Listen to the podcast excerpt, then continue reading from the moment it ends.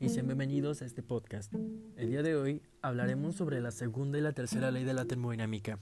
Comenzaré explicando qué son una a una. La segunda ley de la termodinámica habla de los procesos termodinámicos de la cantidad y cantidad de energía, es decir, la transferencia de una cantidad mayor a una menor, alcanzando una equivalencia térmica. Como ejemplo, presentaremos un vaso de agua a temperatura ambiente al que se le agregan un par de hielos. El líquido transferiría calor al hielo derritiéndolo, al igual que los hielos irán enfriando el agua. Y dependiendo de cuál temperatura sea mayor, determinará el calor resultante ya sea positivo o negativo.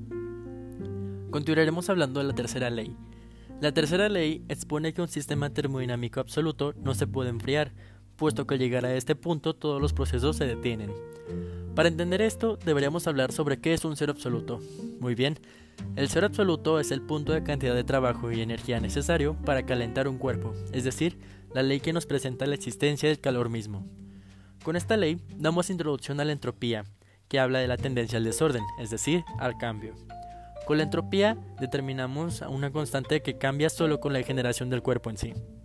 Gracias a esta ley, podemos determinar de comprender aquellos procesos que establece la termodinámica, es decir, la existencia del calor, la conservación de la energía, los procesos a los que se somete el cuerpo al ser expuesto a temperaturas diferentes.